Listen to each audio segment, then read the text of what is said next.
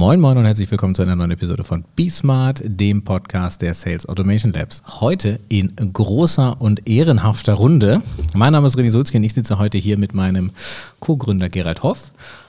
Du musst jetzt was sagen, winken gilt nicht. Hallo René. Hi. Und äh, last but not least, Maika Hane Wiley. Wiley. Wiley. Oh, ich müsste es wissen. Du arbeitest bei uns. Seit Stunde eins. Mein Name hat viele Formen. Ja, ist das so?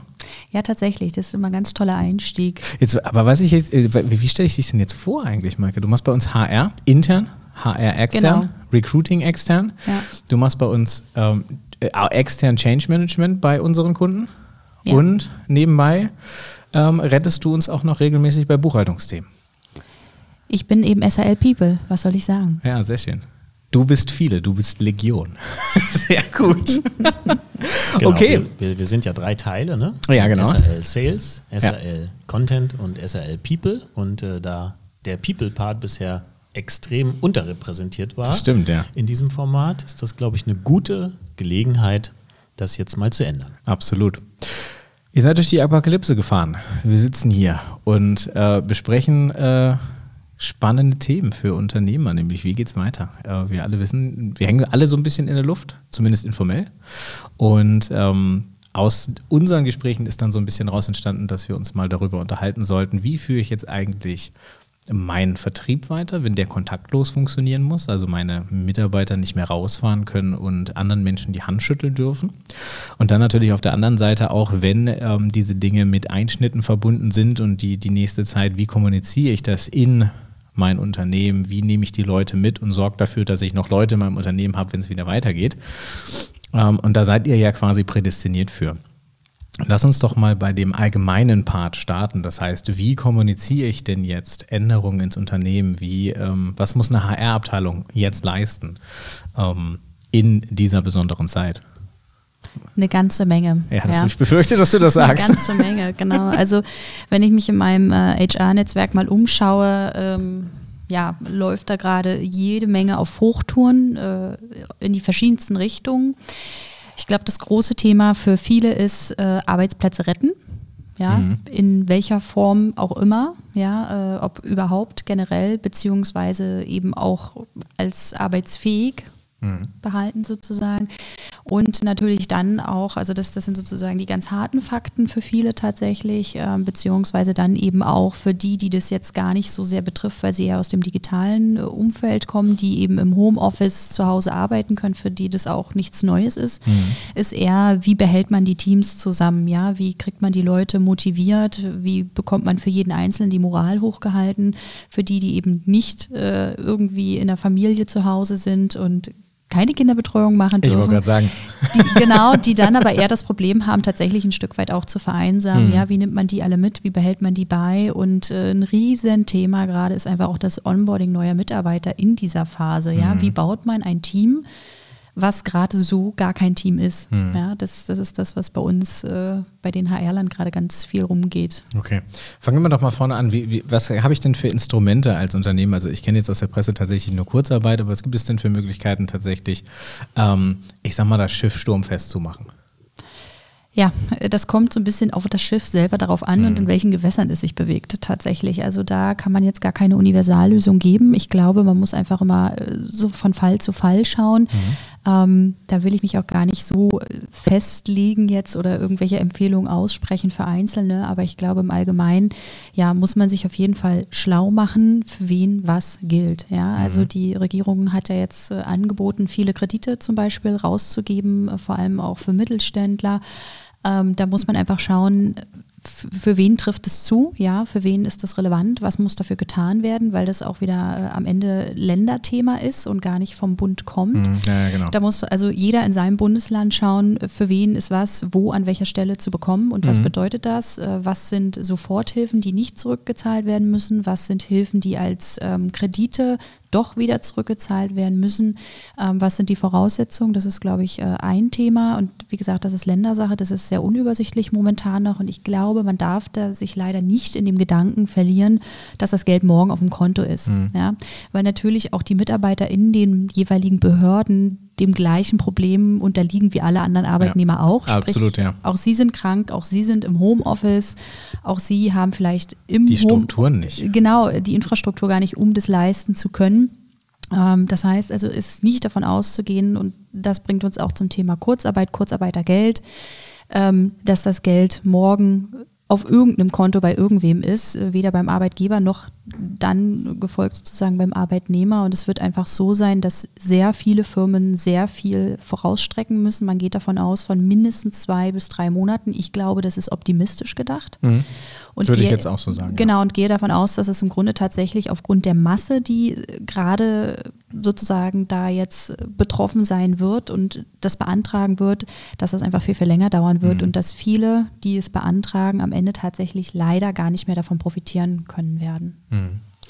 Das sind ja äh, sehr düstere Aussichten. Wie, wie mhm. sieht es denn aus? Ähm, Nichtsdestotrotz vertritt sich ja die Meinung, dass jetzt dennoch die richtige Zeit für, für Recruiting und aber auch für Hiring ist. Also wir hatten uns im Vorgespräch darüber unterhalten, dass du gesagt hast, smarte Unternehmer stellen jetzt ein. Ähm, setz das doch mal in Kontext. Das, das, ist, ja, ist ja eine spannende These, weil alle, die, die mit denen ich so spreche, sagen halt, oh mein Gott, oh mein Gott, oh mein Gott, wir werden alle untergehen. Ähm, und jetzt kommst du um die Ecke und sagst genau das Gegenteil. Erzähl mal. Und als mir das erklärt, das war sehr schlüssig übrigens. Danke. Brünetter Moment, ja genau. Also nein, die Welt äh, wird nicht untergehen, sie wird sich weiterdrehen und äh, nach jedem Regenschauer kommt auch wieder Sonnenschein. Ähm, das ist die Natur der Dinge. Ich glaube, viele Institutionen waren sich einig, dass es irgendwann wirtschaftlich eben nicht mehr nur steil bergauf geht. Ich glaube, äh, diese Pandemie-Geschichte ist einfach nur jetzt der Auslöser, das passiert, was eh unabwendbar war sozusagen.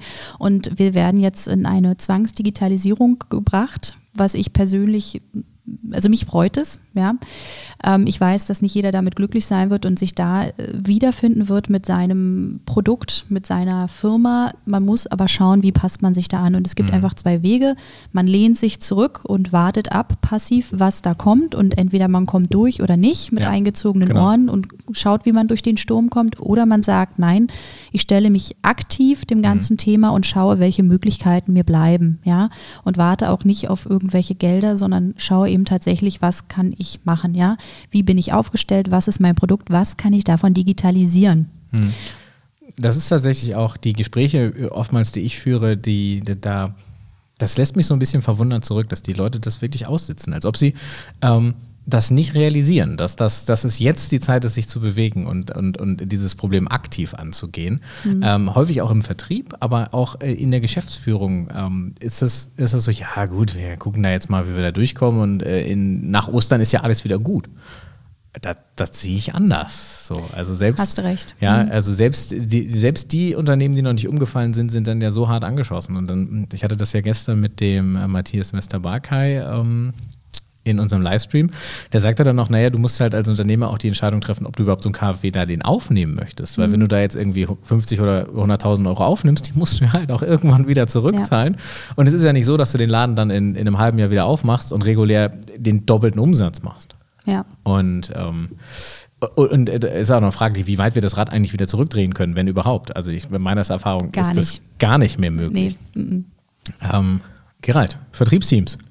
Die Leute, die, äh, was sagtest du mal, der einzige Arm in einem in einer Unternehmen, das, äh, das Geld bringt oder mit nach Hause bringt und die, die nicht nur sich finanzieren müssen, sondern auch alles andere. Ähm, die haben ja jetzt ein Problem. Die dürfen keine Leute mehr sehen. Und ähm, wir wissen das, dass es genug Kollegen gibt, die noch niemals über eine WebEx oder irgendwelche Hangouts-Calls verkauft haben und die 70 Prozent ihrer, ihres Geschäfts äh, auf, auf Messen machen, was ja weg ist. Was rätst du denn solchen Leuten? Ja, also ist gerade wirklich eine sehr, sehr interessante Situation, weil ich beobachte, dass also Firmen, die schon immer einen digitalen Verkaufsprozess haben, im Grunde eigentlich kaum was ändern, außer dass der Arbeitsort der Vertriebler eben halt nicht ausschließlich das Büro ist oder eine Mischung ja. aus Homeoffice und Büro, ähm, sondern dass sie eben halt nur noch im Homeoffice sind. Ähm, also auf dieser digitalen Seite mit einem digitalen ähm, Sales- und Marketing-Prozess, da passiert im Grunde kaum eine Veränderung. Im Gegenteil, ja, so. ich beobachte sogar, ähm, ich telefoniere jeden Tag mit unseren Kunden oder eben auch mit, mit Partnern in der Szene, ähm, Vertrieb, Vertrieb, von, von ganz unten bis ganz oben, ja, also von, Vorst von, von, von sozusagen Trainee bis, bis, bis Vorstand. Und ähm, wenn die sozusagen einen digitalen Verkaufsprozess haben, ändert sich im Grunde fast gar nichts. Tatsächlich ist es sogar so, dass einige digitale Unternehmen sogar viel mehr Requests aktuell für Erstgespräche, für Demos, für Verhandlungen, für ähm, äh, Produktvorstellungen und so weiter bekommen. Deutlich, also signifikant mehr als, als vor, der, vor dem Shutdown sozusagen. Mhm. Ja, also das ist so der, so der digitale Bereich. Ne? Jetzt gucken wir uns mal den, den analogen Bereich an. Und wenn ich mir da mal sozusagen so einen, so einen Funnel einfach anschaue oder mhm. so, eine, so eine Wertschöpfungskette, die quasi von der Lead-Generierung bis hin zur Produkt-Delivery irgendwo funktioniert, dann kann ich, ja, es gibt halt einfach wahnsinnig viele mittelständische Unternehmen in, in, in Deutschland nach wie vor, die haben ein Callcenter. Mhm. Da sitzen, konkretes Beispiel, ohne einen Namen zu nennen, ein mittelständisches Unternehmen, die haben also acht ähm, wir würden sie heute Sales Development Reps nennen, die mhm. haben sie im Callcenter sitzen. Vertriebsinnendienst. Vertriebsinnendienst, genau. Die machen Lead, also die bekommen sozusagen Listen, ja, die telefonieren sie runter und telefonieren sich quasi vom Sekretariat hoch bis zum Entscheider und ähm, legen dann quasi Erstgesprächstermine, die vor Ort stattfinden, für ein 15-köpfiges Key Account Management Team, Vertriebler in der Fläche. Die haben einen Laptop, die haben, die haben einen Dienstwagen und spulen 150.000 Kilometer im Jahr ab in Deutschland und verkaufen dann dort sozusagen ihre Ware.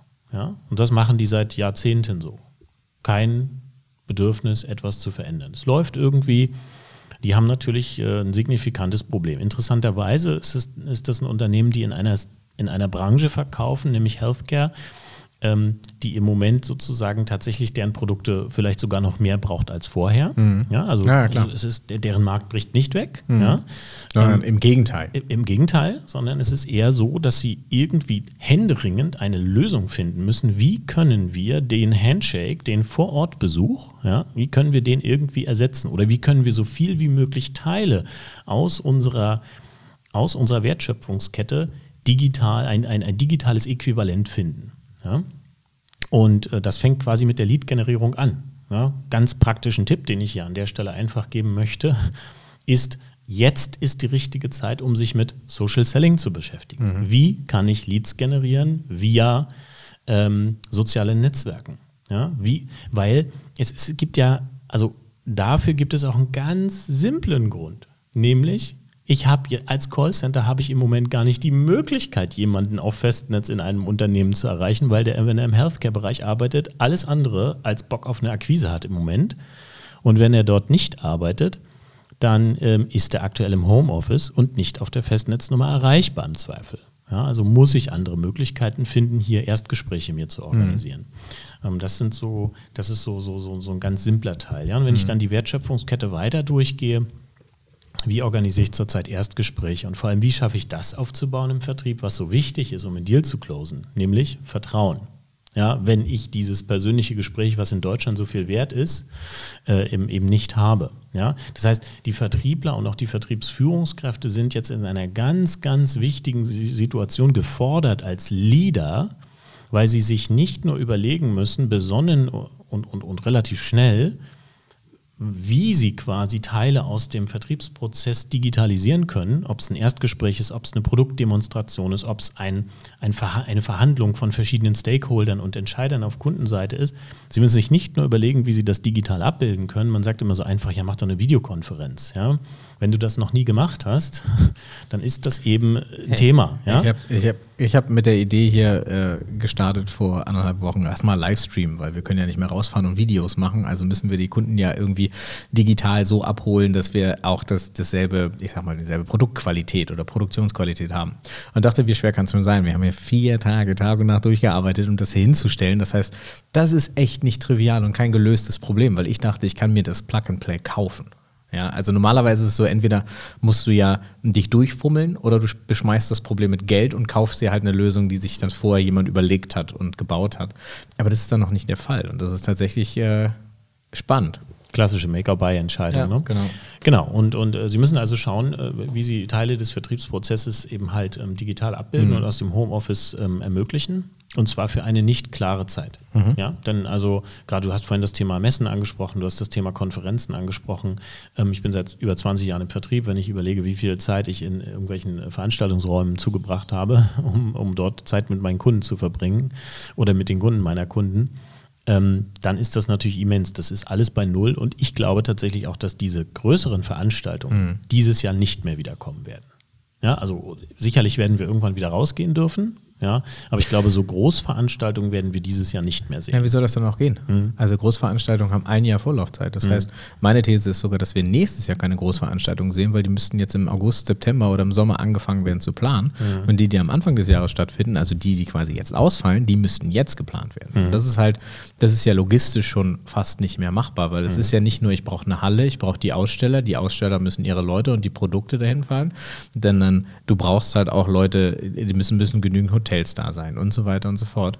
Und ich denke auch nicht, dass nächstes Jahr, weil das Ganze steht und fällt mit diesem Impfstoff und wie schnell der ausgeliefert wird weltweit. Und vorab, wenn das noch nicht der Fall ist, und selbst wenn wir jetzt rausgehen, der Shutdown ist weg, aber letzten Endes schwebt das Ding ja dann noch irgendwo da draußen rum und wir haben halt keine Immunität, dann liegt es halt daran, dass das Gesundheitsamt natürlich auch sagen wird, Leute, das geht nicht, 1000 Leute auf irgendwie 100 Quadratmeter zu bringen. Das ist keine gute Idee. Und ähm, da wird es allein schon aus regulatorischen Gründen schwierig werden. Also in Hamburg gibt es Supermärkte, da darf ich nur allein rein. Und wenn ich mein Kind auf dem Arm habe, sagen die, ich darf nicht rein. Hatten wir hier gerade in der Presse. Das bedeutet, diese, an diese Sachen, das ist das neue Normal, zumindest jetzt für eine gewisse Zeit. Und die wird deutlich länger als nach Ostern gehen. Ähm, einfach aus, aus den Gründen der, der, der, der Nützlichkeit. Ich bin da ganz bei euch, dass das irgendwie weitergehen wird und dass wir auch irgendwie nach zwei Wochen schon mal oder drei Wochen oder vier oder fünf mal ein bisschen loslassen müssen, was die, diese, diesen Shutdown angeht, damit wir nicht komplett absaufen alle. Ähm, weil es muss ja weitergehen. Ähm, aber für Vertriebler, ich glaube nicht. Diese Homeoffice wird, wird das neue Normal werden, zumindest für dieses Jahr.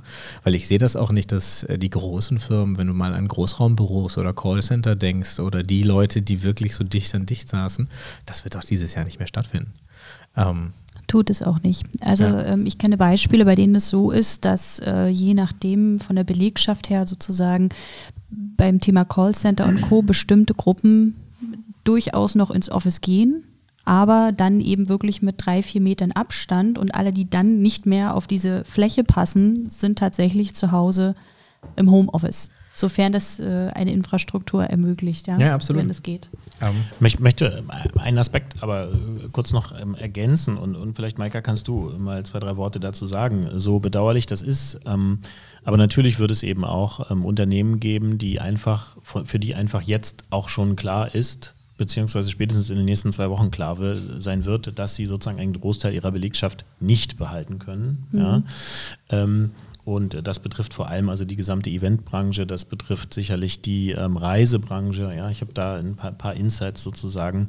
Ähm, und das ist ja auch offensichtlich. Ähm, das Einzige, was bei Buchungsportalen im Moment eingeht, sind Stornierungen. Ja, klar. Und ähm, da werden natürlich auch gute Leute einfach frei, muss man auch ganz klar sagen. Und ähm, das ist natürlich auch eine tolle Chance für die Unternehmen, die die Krise überleben werden und für die Unternehmen, die gut durch die Krise kommen, weil ich kann eins ganz klar sagen, ein Hauptbottleneck ähm, für mich als Vertriebsleiter oder für die ähm, Vertriebsleiter, die ich als ähm, unsere Kunden berate, ist ganz klar Zugang zu guten, smarten B2B-Vertrieblern. Insbesondere in Berlin, insbesondere Leute, die Erfahrung haben im Software as a Service Sales. Ja, also sehr spezielle Nische sozusagen, aber dieser Bereich Software as a Service ist nun mal massiv stark wachsend. Naja, und vor allen Dingen das Einzige, was du jetzt quasi noch verkaufen kannst. Also ich, ich musste mir immer gefallen lassen, ja, guck mal, du machst doch nichts Realwirtschaftliches. Und, und das stimmt, ja. Äh, und jetzt ist es tatsächlich so, dass das interessanterweise der Vorteil ist, dass du eben nichts Realwirtschaftliches machst.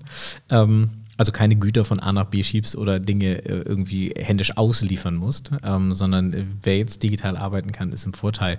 Aber lass uns Also, noch. Ja. Ich äh, würde gerne äh, Maika kurz zu Wort kommen lassen an der Stelle. Warum ist es jetzt sinnvoll, eben wirklich ins, ins, ins Hiring zu gehen, speziell auch wenn wir über Vertriebspositionen ähm, nachdenken? Ja, weil wie gesagt, nach äh, jedem Regenschauer auch Sonnenschein kommen wird. Das heißt, äh, es wird Gewinner und Verlierer in dieser Krise geben und vor allem die potenziellen Gewinner oder die, die es noch werden können, was eben mit der Bereitschaft, sich umzustellen, äh, mit der Entwicklung neuer Geschäftsmodelle zu tun hat, die bereit sind, das Thema eben proaktiv anzugehen und nicht passiv auszusitzen, ähm, die werden das Personal brauchen. Ja, alle äh, natürlich zum Beispiel SaaS-Firmen, je nachdem, was sie ihm anbieten, davon ist auszugehen, dass sie wachsen werden und die werden die Vertriebler zum Beispiel brauchen. Und die sitzen jetzt zu Hause im Homeoffice, ohne Kollegen, ohne Chefs, niemand guckt über die Schulter. Sie haben jetzt die Zeit, die freie Zeiteinteilung äh, jetzt können sie angesprochen werden. Sie sitzen eh vorm Rechner. Also ist es für uns Recruiter, HR-Abteilung, wie auch immer, wichtig, diese Leute, die wir gar nicht heute und morgen einstellen müssen, sondern vielleicht auch erst in drei, vier, fünf Monaten, was gar kein Problem ist, zu sagen, hey, ich mache einen Arbeitsvertrag für den ersten, achten, ersten, neunten, ersten, zehnten fertig. Aber ich muss sie jetzt suchen, ich muss sie jetzt ansprechen ich muss sie jetzt gegebenenfalls vielleicht schon onboarden. Ich muss ihre Kündigungsfristen berücksichtigen, habe damit aber gar keinen Stress momentan, glücklicherweise. Ich habe vielleicht gar nicht so das Gehaltsthema, weil man sich nicht wahnsinnig äh, bei den paar Leuten, die es da draußen gibt, überbieten muss, sondern weil mehr Leute suchen werden durch die frei werdenden Kapazitäten. Das heißt, es ist für Unternehmen super attraktiv, jetzt zu rekruten, weil spätestens, wenn der äh, Sonnenschein definitiv wieder da ist, wird sich dieses Verhältnis wieder ändern. Mhm. Ja? Dann werden die Leute, die auf dem Markt sind, wieder weniger werden. Die paar werden wieder höhere Gehälter verlangen können und andere Sachen, was auch immer ihre Benefits oder Motivatoren sind. Und dann geht der Talent of War wieder von vorne los. Jetzt ist gerade entspannt, deswegen mhm. jetzt rekrutieren. Und wer sich aktuell in einer Situation äh, befindet, dass ihm Kurzarbeit droht oder er schon in Kurzarbeit ist im Vertrieb oder wem droht beispielsweise sogar entlassen zu werden, mhm. ganz ehrlich, der sagt doch, hey, am 1.8. einen neuen Job mit einem vernünftigen Gehalt ist in jedem Falle besser, als, also die Aussicht zu haben bis mhm. dahin, ist in jedem Falle besser, als jetzt auf Kurzarbeit und Prinzip Hoffnung irgendwas hinzukriegen. Wir dürfen einen Aspekt ja. nämlich auch nicht vergessen. Vertriebler sind ja sehr stark auch der, das Einkommen eines angestellten Vertrieblers oder auch einen Freiberuflichen sozusagen ist ja sehr stark auch provisionsabhängig. Mhm, Wir dürfen ja nicht vergessen, viele meiner Kollegen haben ja 60, 40, 70, 30 Einkommensverhältnisse. Und jetzt stell dir bitte vor, du finanzierst, du hast die letzten Jahre über bei deinem mittelständischen Unternehmen Umsatz X geschoben, mal mehr, mal weniger, hast, äh, gehörst dort zu der festen äh, Mannschaft, der Key Account Manager, fährst deine Umsätze ein, bekommst sozusagen auf dein Gehalt 60 Prozent, 70 Prozent, bekommst du nochmal 30 oder 40 Prozent Provision obendrauf und finanzierst damit deine Familie und finanzierst damit auch dein Wohneigentum zum Beispiel. Und jetzt kommt Folgendes, sorry, wenn ich ein bisschen aushole, mhm. aber jetzt kommt Kurzarbeit. Jetzt fällt also nicht nur die Provision weg, sondern es fällt im Zweifel auch, Maika wird mich vielleicht gleich korrigieren, aber möglicherweise fällt auch der wiederkehrende Bestandteil des äh, festen Einkommens sozusagen weg und reduziert sich der auf diesen Kurzarbeiteranteil. Ja. Das heißt, du hast im Zweifel mal ganz schnell nur noch die Hälfte oder, oder zwei Drittel deines Einkommens. Mhm. Ja? Also wenn ich dazu vielleicht kurz Zahlen ja, nennen darf. Bitte, unbedingt. Ähm, beim Kurzarbeitergeld ist es so, dass Personen, die keine Kinder haben, auf 60 Prozent ihres letzten Nettoeinkommens fallen und Personen mit Kindern auf 67 Prozent bezogen auf den Durchschnitt der letzten.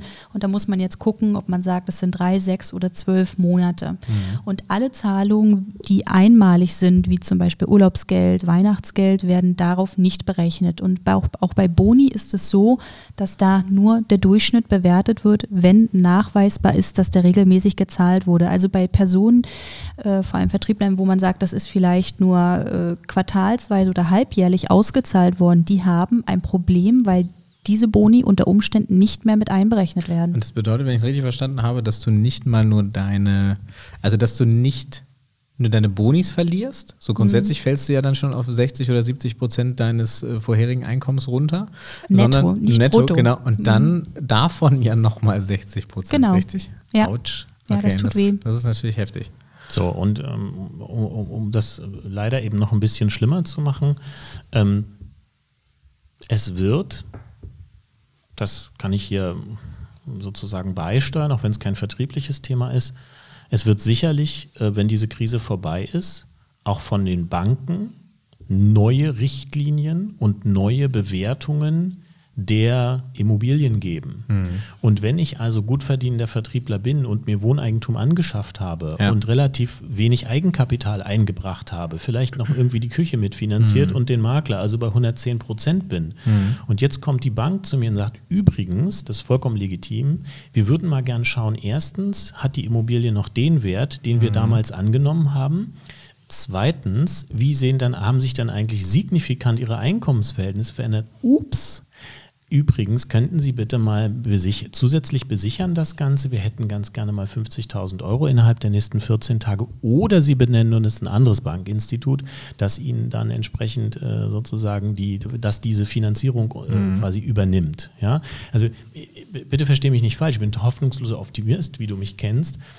Aber äh, quasi, wenn ich äh, in einer gewissen Komfortzone, in einer gewissen Situation angekommen bin, sind es Szenarien, die auf uns zukommen können. Mhm. Ja?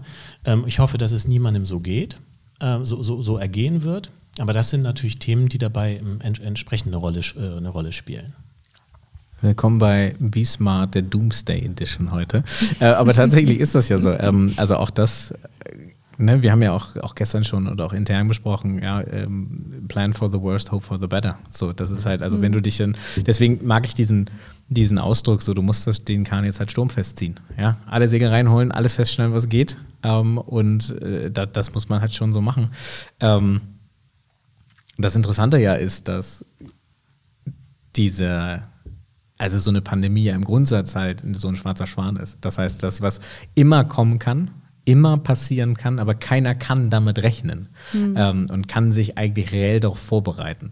Ähm, und das ist natürlich ein ganz, äh, also weißt du, seitdem ich klein bin, hat man mir mal gesagt, so du René, das ist nicht eine Frage ob, sondern das ist nur eine Frage wann. Und ich habe immer gesagt, nee, ja, so und jetzt ist sie da. Und ähm, wir können ja von Glück reden. Das klingt ja auch immer so zynisch, wenn ich das so sage, äh, wenn man nach Italien, Spanien kommt, dass das Ding so ist, wie es ist und nicht Ebola mit 60 bis 90 Prozent Mortalitätsrate. Also auch das ist ja nochmal, ne? das, das Ding ist halt nicht harmlos, aber ähm, das trifft uns wirtschaftlich schwer. Ähm, wie steuere ich denn jetzt Teams? Also wir gehen mal davon aus, ich habe das jetzt so ich habe meinen Laden im Griff, ich habe es vernünftig kommuniziert, ich habe also alle meine Mitarbeiter abgeholt, sie eingeschworen, okay, all, all hands on deck. Wir also dazu vielleicht noch ja. beim Thema Kommunikation. Ich glaube, es ist ganz, ganz wichtig, mit dem eigenen Mitarbeiter, mit dem eigenen Team da auch ehrlich zu sein mhm. ja? und wirklich transparent zu sein und nicht zu sagen, es gibt jetzt hier so eine Executive Order von oben nach unten und mhm. das ist jetzt einfach so, sondern auch um auf Verständnis zu stoßen bei den Mitarbeitern zu sagen, okay, wir gehen tatsächlich auf Kurzarbeit oder vielleicht Leute verzichten auf andere Benefits oder was auch immer jetzt alles zusammengestrichen wird, ist wirklich offen zu sein und zu sagen, Leute, und steht das Wasser halt bis eben hier oder da und um irgendwie da durchzukommen, müssen wir eben diesen und jenen Weg gehen, beziehungsweise wenn man auch sagt, man entscheidet sich eher für den proaktiven Weg, mhm. wir werden bestimmte äh, Gewohnheiten nicht mehr abbilden können in unserem täglichen Tun, sondern wir werden neue Wege gehen. Ähm, es wird Veränderungen geben. Wir werden euch da mitnehmen müssen, ne? weil mhm. Veränderung, der Mensch ist ein Gewohnheitstier, sagen die meisten nicht erstmal, ah, juhu, genau, das ist das, was Yay, ich will. Dinge, ja. die ich nicht kenne, sind super. Uh. Genau, wir machen das neu, ja, was der Bauer nicht äh, kennt, frisst er nicht, Absolut, sagt ja, ja, so, sondern da wirklich äh, frühzeitig einzuhaken und auch ehrlich zu sein und äh, die Leute da abzuholen, weil das versäumen viele Unternehmen ja, den Leuten wirklich auch rein Wein einzuschenken, zu sagen, um dieses über, äh, Unternehmen überhaupt retten zu können. Ja, also nicht nur Kurzarbeit zu haben, sondern mhm. um am Ende überhaupt noch Jobs hier bieten zu können. Dann, dann würde ich das, das Vertriebsthema nochmal zurückstellen, weil dann haben wir jetzt ja eine schöne Einleitung zu dem, worauf ich sowieso zu sprechen kommen wollte. Das geht ja in die Richtung Change Management. Das heißt, ich muss ja. so eine Bude ja auch dann von, von innen umbauen. Ja. Weil, ähm, wie wir ja gerade schon attestiert haben, das Rad lässt sich dann nicht mehr zurückdrehen. Mhm. Ähm, und ich muss ja dann vielleicht, wenn ich jetzt sowieso schon anders führen muss, meine komplette Firma, das heißt, ja. wenn wir auf digital umstellen, 90 äh, Prozent meiner Leute abseits von so einer Rumpfbesatzung sitzen halt in der Stadt Stadt, in der Republik, vielleicht auch auf der Welt in verschiedenen Zeitzonen verteilt. Ich muss äh, meine Meetingstruktur umbauen, ich muss Kommunikation umbauen, ich muss viel klarere Strukturen schaffen. Das heißt, wie kann ich so einen Prozess angehen? Also ich glaube, erstmal, man darf keine Angst haben. Ja, Also keine Angst vor Veränderungen und Dinge auch auszuprobieren. Und ich glaube, man muss so ein bisschen weg vor dieser deutschen äh, Arbeitsmoral, alles über 100 Prozent zu machen und in dem Fall auch zu overengineeren, um hier mal im Englischen zu bleiben, ähm, sondern auch zu sagen, okay, wir werden Fehler machen und wir werden gucken müssen, Dinge testen, was funktioniert, was funktioniert nicht. Und da natürlich auch sozusagen auf den ja, intellektuellen Input der Mitarbeiter zu hoffen, weil mhm. die ganz oft aus dem operativen Business viel besser wissen als die Geschäftsführer, äh, die das äh, auf einer höheren Management-Ebene eher sehen, wo kann man tatsächlich ansetzen, was kann man verbessern. Und dann mhm. muss man eben schauen, ähm, ja, wie geht man damit um sozusagen. Und äh, Kommunikation, Transparenz ist ganz, ganz wichtig, dass man auch sagt, okay, Homeoffice, was bisher häufig oft noch gar nicht ging, ich muss mich dem jetzt öffnen, um überhaupt wirtschaftlich zu bleiben. Und es tut nicht weh. Man muss nur einfach ein paar Regeln zum Beispiel festlegen, wie man das macht, ja. Auf welchen Kanälen kommuniziert man wie und was ja, und da muss man auch alle mitnehmen, sich darauf verständigen und sagen, so läuft das jetzt, ja. Dann haben wir halt keine Kaffeepausen mehr, bei denen wir uns da und da treffen oder ganze Company-Meetings, wie auch immer. Das wird dann eben digital sein und auch da wird es verpflichtende Veranstaltungen geben, an denen die Mitarbeiter teilnehmen zu haben, zum Beispiel. Und ähm, anderes Thema zu ergänzen, wer also schulpflichtige äh, Kinder hat, beispielsweise, hat ja das Problem, die sind zeitgleich auch zu Hause. Ja? Mhm. Also ähm, ein Lieder. Die anderen auch. die nicht ja. schulpflichtigen. Ja. Ähm, ja. Und, und, und, da muss ich sozusagen die Situation auch managen, dass ich einen Vollzeitarbeitstag, den ich verpflichtet bin zu erfüllen, ja, also mhm. Homeoffice heißt nicht, Absolut. ich arbeite weniger und keine Kinderbetreuung wegen geschlossener Kita zu haben oder keine Kinderbetreuung wegen einer Schule zu haben, bedeutet nicht Arbeitsverweigerung. Ja, das heißt nicht, dass ich deswegen nicht arbeiten kann, ja, sondern ich muss zu Hause mein Leben so organisieren, ob ich das nun will oder nicht und wie schwierig das nun ist, dass ich diesen Arbeitstag mit voller Energie Absolut, absolvieren ja. kann. Ja? Und das ist und, echt eine Herausforderung. Richtig, ganz mhm. genau. So wie Maika sagte, wie, wie, wenn du eine Einraumwohnung hast, ist das schwierig, weil du allein ein Single, ja, kann das eine Herausforderung sein. Das kann aber genauso eine Herausforderung sein, wenn du ein, zwei, drei oder mehr Kinder hast, Absolut, die ja. auch gerade zeitgleich zu Hause sind und du vielleicht nicht die räumlichen Möglichkeiten hast, dich immer äh, wirklich die volle Zeit zurückzuziehen. Ja? Und das mhm. ist ein Thema, was einfach in so einem persönlichen Gespräch, das ist eben auch Leadership, ähm, sicherlich wird es ein Teil immer hinkriegen, ohne Probleme das zu organisieren, aber es wird auch einige geben, die das nicht ohne weiteres hinkriegen und da muss ich eben als Leader auch äh, Hilfe anbieten. Ja? ja? ich glaube, das kann man auch viel über die HR-Abteilung äh, geben, sozusagen, da einfach mal so eine Grundsituation herauszufinden, zu schauen, was sind denn die Möglichkeiten der einzelnen betroffenen Mitarbeiter, was ist denn so Status quo und dann eben in besonderen Fällen eben nochmal mit den äh, Führungskräften, die dazugehören, Rücksprache zu führen und zu sagen, hey, pass auf, ich habe halt zu Hause drei, vier Kinder zu sitzen, die sind alle dann und dann da und da wach, aber äh, dann machen sie vielleicht Mittagsschlaf oder Hausaufgaben gerade. Ähm, ich würde das Meeting gerne auf diese Zeit verschieben oder ganz früh morgens oder tatsächlich auch spät abends, wenn die Kinder dann eben schon im Bett sind, ob man da nicht mithilfe der Kollegen äh, Lösungen schaffen kann. Also ich glaube, wichtig ist auch nicht deutsch wieder problemfokussiert zu arbeiten, sondern lösungsorientiert zu arbeiten. Nicht zu sagen, oh, das geht alles nicht, sondern wirklich zu schauen, wie lösen wir es denn? Und da komme ich eben zu einem Punkt, wenn ich das als Führungskraft sauber kommuniziert habe, also wenn ich jetzt nicht kommuniziere, dann herrscht Unsicherheit, mhm. rechtliche Unsicherheit, ja, was heißt denn das Homeoffice? Kann ich jetzt sechs Stunden arbeiten oder muss ich trotzdem acht arbeiten? Ja, ähm, gehen wir jetzt auf Kurzarbeit? Schmeißen die mich jetzt raus? Sobald ich nicht informiere, also so, also aus meiner Sicht, wenn ich an der Stelle mal klug scheißen darf, ich muss als erstes als Leader, als Sales Leader, ich kann jetzt nur für die Sales Leader sprechen, ja, ähm, eine Gla Glas besonnen und mit gesundem Menschenverstand mir mit meinem Führungsteam eine glasklare Strategie ausdenken, die ich leider aufgrund der aktuellen Situation vielleicht auch manchmal täglich anpassen muss, aber ich muss eine Strategie haben. Die muss ich sauber kommunizieren und ehrlich und offen und transparent. Und wenn dazu gehört, hey, wir werden das nicht schaffen, alle an Bord zu behalten, dann muss das eben auch dabei sein. Aber für diejenigen, für die klar ist, dass sie an Bord bleiben werden, muss eins glasklar sein wir müssen unsere Produktivität in einem höheren Maße erhalten als vorher. Und dafür müssen die Rahmenbedingungen geschaffen werden, sowohl von Seiten der Company und dem Leadership als eben auch jeder bei sich im Homeoffice. Mhm. Ja?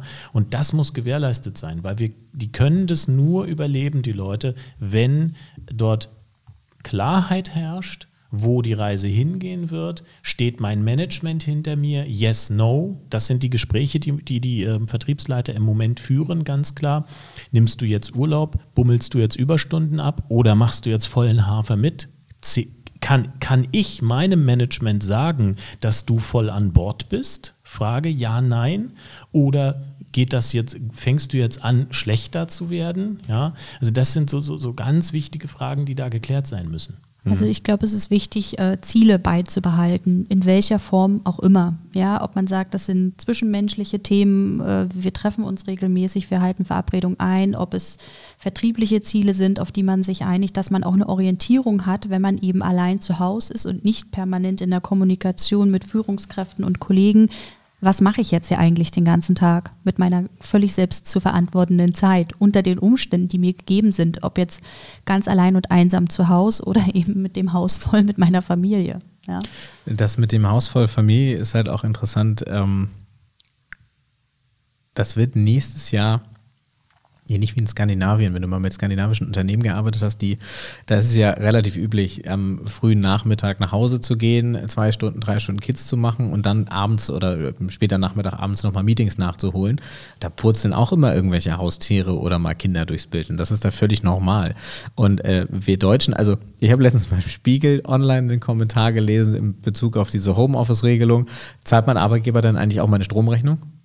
Wo ich sage, wow, Deutscher geht es nicht. Ich bin nicht mal auf den Gedanken gekommen ja, krass, ne? in all den Jahren, dass ja. das irgendwie ein Thema sein könnte. Mhm. Und ähm, das, ist, das ist total spannend. Und ich glaube, das, da, darüber reden wir aber nächstes Jahr nicht mehr. Also sowohl, ich sage das jetzt in jeder Veranstaltung gerade, aber äh, Homeoffice ist nicht mehr Mitarbeiter-Benefit nächstes Jahr. Homeoffice ist ein Werkzeug, um meine Firma widerstandsfähig gegenüber Krisen zu machen. Und äh, da gibt mhm. es dann auch einen Plan, dass irgendwie das Schlüsselpersonal einfach mit einem Notebook arbeitet und dass sie für das einen halben Tag Umstellung ist und dann sind die genauso produktiv. Ja, wobei man muss unterscheiden, dass klassisches Homeoffice, wie Homeoffice zu sein hat, auch mit bestimmten Richtlinien verbunden ist und Homeoffice nicht bedeutet, am Küchentisch auf dem Küchenstuhl zu sitzen bei zu wenig Beleuchtung und das für die nächsten paar Wochen. Also wir befinden uns momentan in einer Sondersituation, aber klar, ähm, das Thema nicht mehr am Arbeitsplatz sein zu müssen, unbedingt, das wird nächstes Jahr sicherlich anders sein. Anders als jetzt, wo viele Führungskräfte vor allem tatsächlich auch sagen, im Sinne von Mikromanagement und Co., wenn ich die Leute nicht sehe und vermeintlich nicht kontrollieren kann, arbeiten sie auch nicht. Ja? Das ist natürlich ein Irrglaube. Wir arbeiten dafür einen unserer Kunden gerade, hatte ich gestern ein schönes Meeting, eine Brainstorming-Session, wo wir genau diese Sachen aufgreifen. Also ähm, die machen ein CRM für Agenturen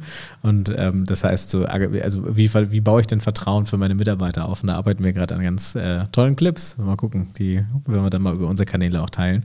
Da geht es zum Beispiel darum, dass wir dann so ein Google-Suchfenster haben, so ähm, wie, wie kommuniziere ich besser? Und dann löscht er das wieder. Und dann ist der nächste Satz dann, ähm, okay, äh, wie, wie schaffe ich Zeiterfassung ein, löscht er das wieder? Und dann so, wie äh, kann ich meine Mitarbeiter überwachen, löscht er wieder? Und dann Staatstrojaner, Fragezeichen, lösche wieder, wie hacke ich die Webcams meiner Mitarbeiter, so, weil das ist tatsächlich schwierig, wie Jörg Löhr das mal sagte, so, du musst halt mit offenen Armen durch die Gegend laufen. Und äh, von zehn Leuten tritt dir halt einer von hinten zwischen die Beine. Das ist so, mhm. aber man darf jetzt halt deswegen nicht aufhören.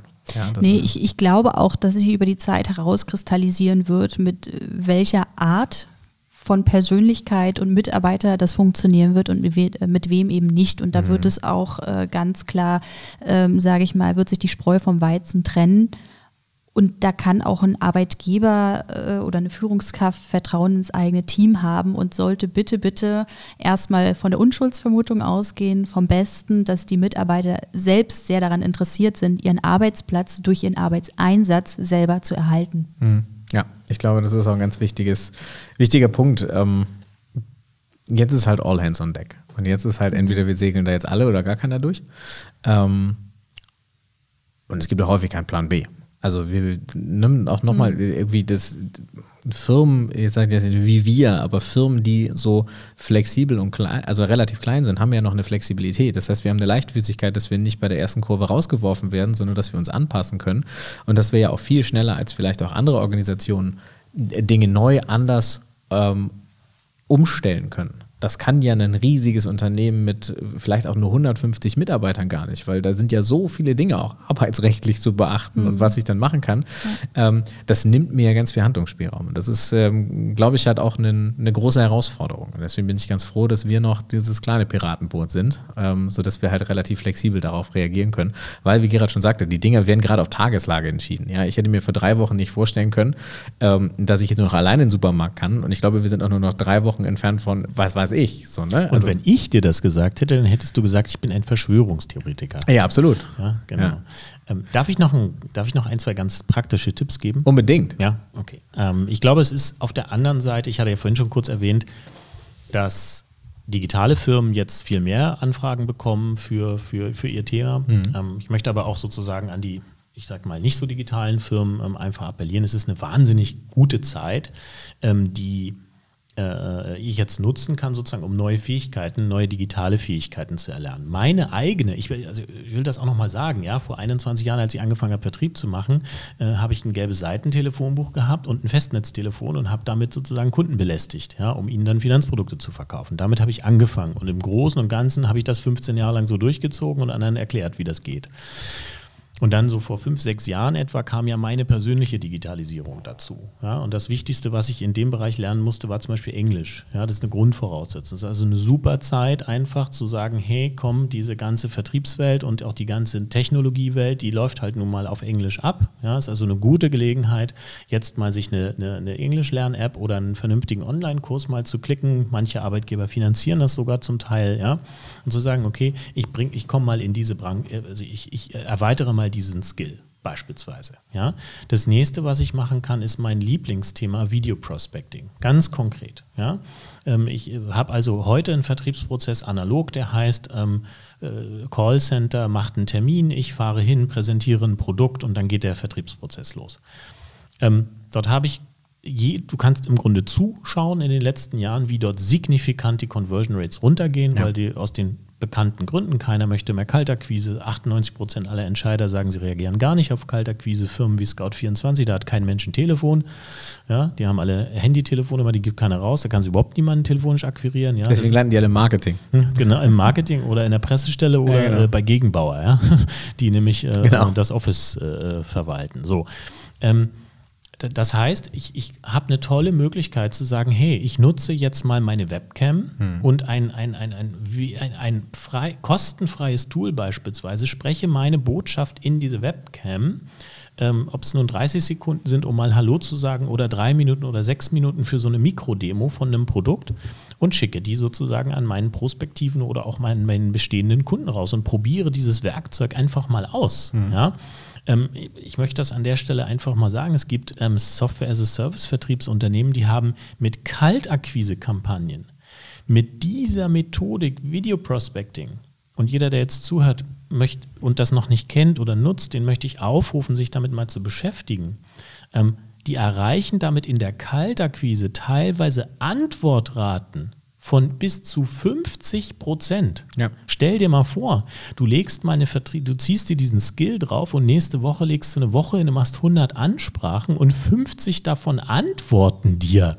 Ja, das ist ja, das ist etwas, und, und da rufe ich die Vertriebsleiter auf oder auch die Vertriebler, jetzt Kreativität zu sein und die Zeit, die die, die jetzt eingespart wird, weil ich eben nicht mehr stundenlang auf der Autobahn unterwegs bin, weil ich nicht bei einer Messe rumhänge, weil ich nicht, sagen wir mal, von München aus für zwei Meetings nach Hamburg fahre und damit anderthalb Tage verballer, ja? sondern jetzt die Zeit, die da eingespart wird, nutze, auf die Suche gehe nach solchen neuen Möglichkeiten, die nämlich Digitalfirmen schon seit Jahren nutzen ähm, und, und mir diese Fähigkeiten aneigne, auch mal damit lebe, dass ich mir mal eine Fähigkeit angeeignet habe, die unsinnig ist, die, die nichts bringt. Ja, das ist nun mal so, Trial and Error. Ja? Fehlerkultur. Mhm. Genau, ne? Und Sich trauen. Klar, genau, richtig. Ja? Und mir solche Fähigkeiten zum Beispiel, das war jetzt nur ein kleines Beispiel, mal aneigne, und sage, hey, ich will die Technik dahinter verstehen, ich will mir einen Hintergrund schaffen, wo die Beleuchtung passt, ja, äh, wie, wie sieht das eigentlich aus, ja, ähm, weil das, das brauchen wir durch diese Krise und, das, und ich bin auch fest davon überzeugt, sage ich ganz ehrlich, wir werden vertrieblich gesehen in eine andere Phase zurückgehen, weil es gibt ganz viele, die heute sagen, Mensch, ich habe das jetzt mal ausprobiert hier mit diesen äh, Videokonferenzen und so, also ich glaube, die Hälfte meiner Vorortbesuche brauche ich nach der Krise gar nicht wieder aufzunehmen. Ja, die kann ich durch, durch die erlernten Skills ähm, äh, quasi abdecken. Ja? Und stell dir mal vor, wie geil das wäre, du würdest nächste Woche, ganz konkret, du würdest nächste Woche hingehen, sagen 100 Kaltakquisen, 50 davon haben mir geantwortet und die gehen jetzt in meinen Vertriebsprozess rein. Merkst du schon, wie ich vertrieblich da Absolut, ich, ich bin da ja, ja, ganz bei euch. Ne? Aber, ähm, aber, aber das ist das, wofür man jetzt die Zeit und die gewonnene Zeit auch nutzen muss. Und wie ich auch sagte, auch auf Seite der prospektiven Kunden ist es ja so, dass Zeit frei geworden Absolut. ist und die sagen, hey, wir sind jetzt nicht im Büro und auf, nicht auf dem Arbeitsweg. Ich habe jetzt Zeit, mir einfach mal prioritätsmäßig das auch höher zu schrauben. Tatsächlich, tatsächlich ne? sind, weil du Zeit sagst, unsere Podcast-Aufrufe sind deswegen hochgegangen und ich kann mir ja die Zeitfenster angucken und früher haben die das halt morgens und abends gehört, mhm. nämlich auf dem Weg zur Arbeit mhm. und zurück und dafür mhm. sind wir immer mit einer Stunde einen Tick zu lang, das heißt, die mussten das immer in zwei, drei Blöcke aufteilen mhm. und mittlerweile so bam, den ganzen Tag so durchgehen, weil ist ja mhm. bei vielen dann halt so. Ähm, das mit den Videos funktioniert übrigens deswegen aktuell so gut, weil ähm, die auf den, Social, auf den sozialen Netzwerken, ähm, Xing und LinkedIn äh, findet ja sehr viel automatisch generierten Ansprachen statt. Da ist gar nichts so Verwerfliches dran, allerdings erzeugt das natürlich genau wie so eine automatisch generierte Mail nicht unbedingt den, den das Maß an Vertrauen, was du brauchst, um in so ein Gespräch einzusteigen. Ähm, wenn man jetzt aber mal guckt, dass die Automatisierung die, diesen, diese Fleißansprachen abnehmen kann und äh, von den Leuten, die so eine Kontaktanfrage annehmen, dann die schaue ich mir genau an. Und wenn da ein Kunde oder so ein, so ein prospektiver Kunde dabei ist, wo ich sage, meine Güte, der ist cool, dann nehme ich mir die Zeit und drehe ein Video explizit für diese Person. Und das ist dann wieder die extra Meile an Effort will ich jetzt nicht sagen, Einsatz, ja, ist das so? Effort, ja. die, die, die extra Meile an Einsatz, die ich bringe, um eben dieses Quäntchen Vertrauen wieder aufzubauen, ähm, was früher halt der Präsentkopf war oder deswegen der Vertriebler fährt noch vorbei, ich, ich würdige das irgendwie so ein bisschen so, das ist ja der Gedanke davon. Und das kann man damit gut machen. Und, und bei Video ist das Schöne, das ist nicht mehr so unendlich schwer, aber es ist auch nicht einfach. Und das bedeutet, wenn ich da ein gutes Video hingekriegt habe, und das halt auch, ich sag mal, fünf, sechs, sieben, acht, neun Mal. Ein Kunde von uns macht das gerade extrem gut. Ähm, der hat seinen Vertrieb komplett darauf umgestellt und ist tatsächlich sehr, sehr gut unterwegs. Und ähm, da ist das tatsächlich so. Der berichtet mir, hey, ich kriege jetzt irgendwie Termine und, und, und, und auch Gesprächsopportunitäten, äh, die es früher nie gab, wo, auch, wo ich früher nie rangekommen wäre. Und ähm, ich glaube, das Zusammenspiel zwischen ich sehe in den sozialen Netzwerken oder in der Theorie kann ich einen Siemens-Vorstand persönlich anschreiben diese Möglichkeit, die ich vorher nie hatte, und gleichzeitig aber das in Verbindung mit technischen Möglichkeiten, die dennoch ein gutes Entree ermöglichen. Und das ist halt, das ist die, die neue Art. Und das wird sich auch nicht wieder zurückdrehen lassen, glaube ich. Ich fahre nächstes nee. Jahr übrigens auch nicht mehr raus zu Workshops, weil nachdem wir das Ding jetzt hier irgendwie aufgebaut haben und das super funktioniert, sehe ich gar keine Begründung mehr, durch die ganze, das ganze Land zu fahren, um da einen Tag irgendwie zu tanzen. Ich glaube, der wichtigste Aspekt grundsätzlich ist immer äh, in der Zusammenarbeit mit Menschen überhaupt, ähm, da wir alle soziale Wesen sind.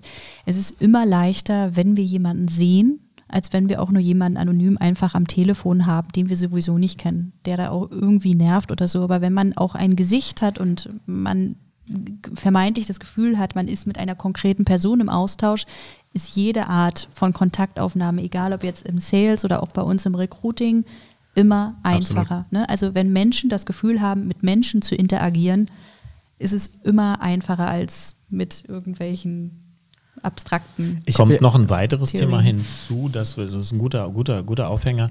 Ähm, der Grund, warum sich Menschen verstehen, ist ja, dass sie Gemeinsamkeiten miteinander haben.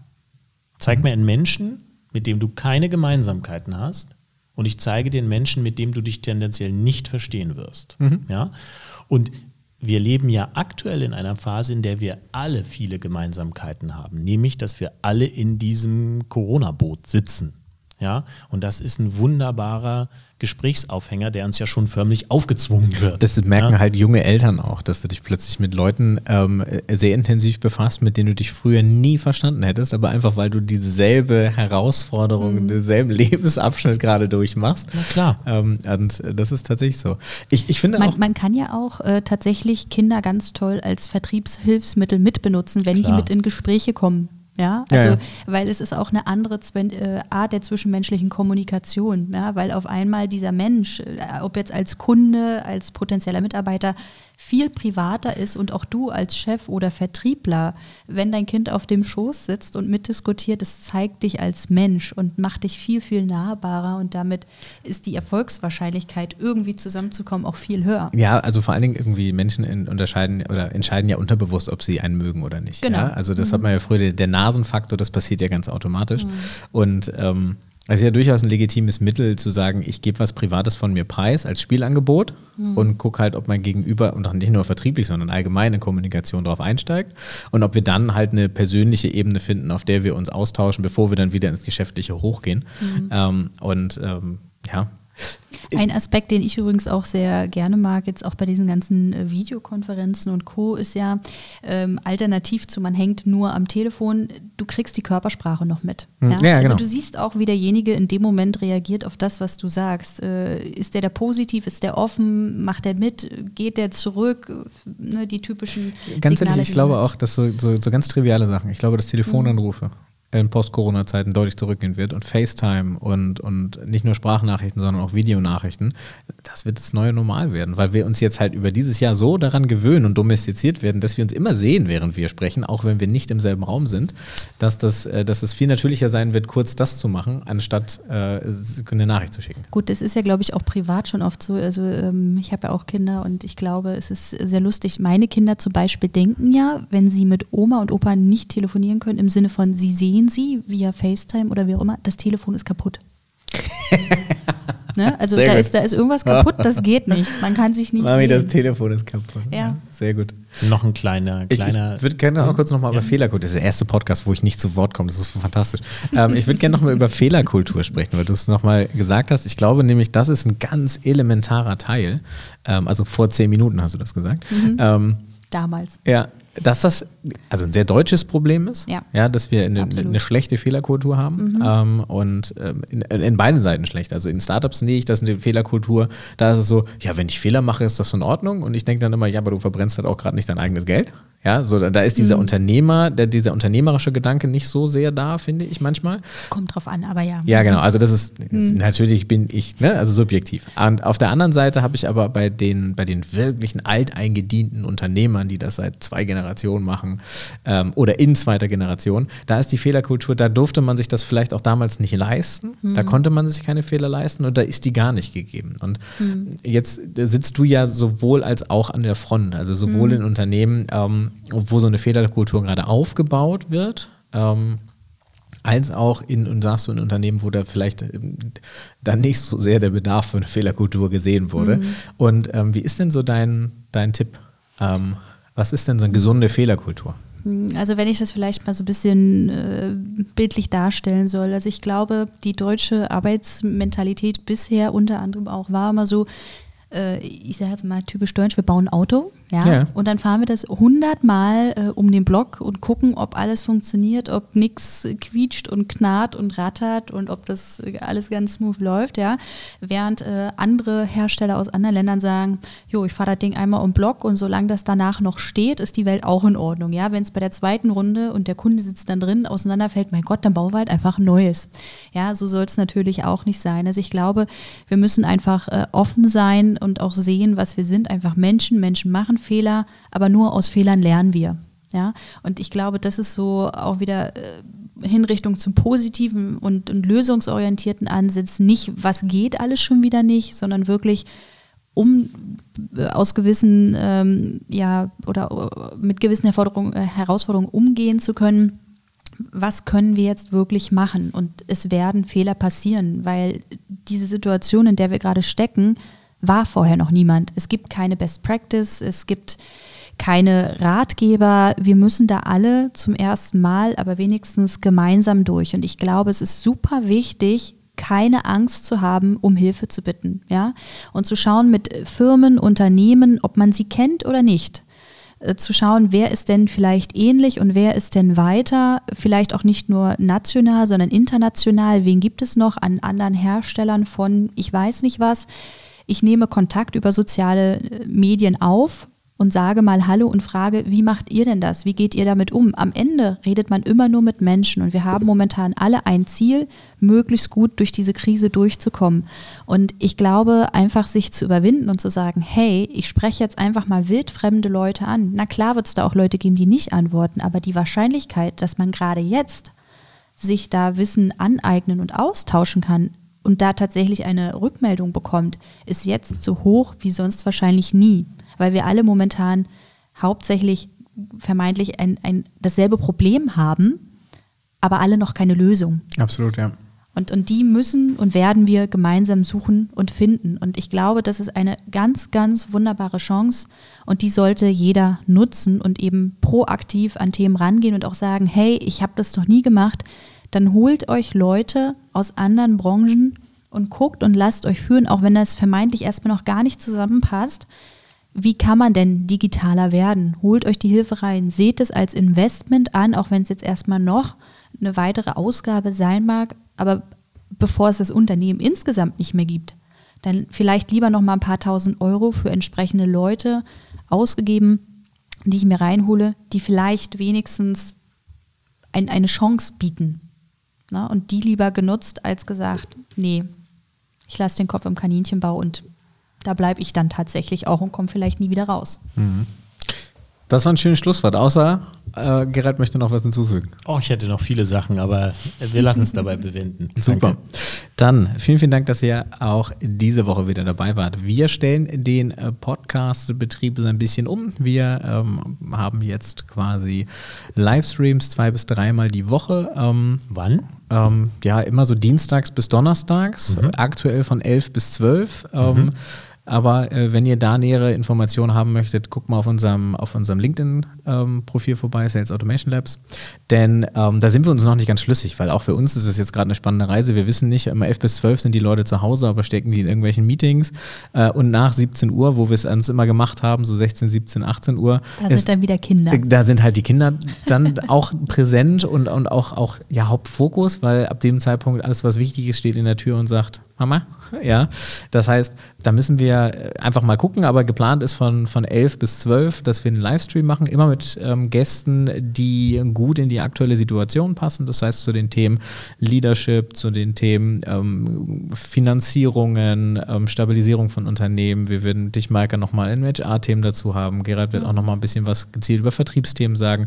Dann werden wir jetzt anfangen, in den kommenden zwei Wochen ähm, auch kurze Shows zu produzieren, die wir dann so veröffentlichen in der Form, dass ich, wir einfach mal Tools erklären. So, das heißt, wie meistern wir den Arbeitsalltag, was benutzen wir dafür? Das äh, sind dann immer, wie immer bei uns, äh, keine Affiliates und keine Werbung dabei, sondern Dinge, die wir halt selber im Best Practice nutzen. Aber wir glauben einfach, dass es jetzt aktuell sehr wichtig ist, diese Dinge mal rauszugeben, damit man sich, wie du schon sagst, halt, damit man das halt teilen kann, weil mhm. hier gibt es halt keinen, keinen Plan dafür. Und ähm, ja, ansonsten, wenn ihr noch Themenvorschläge habt, eben auch gerade für diese neuen Formaten, weil da wird die Tonspur auch immer hier nochmal als Podcast veröffentlicht. Das heißt, wenn ihr nicht zugucken wollt, aber zuhören wollt, dann habt ihr dazu weiter die Möglichkeit.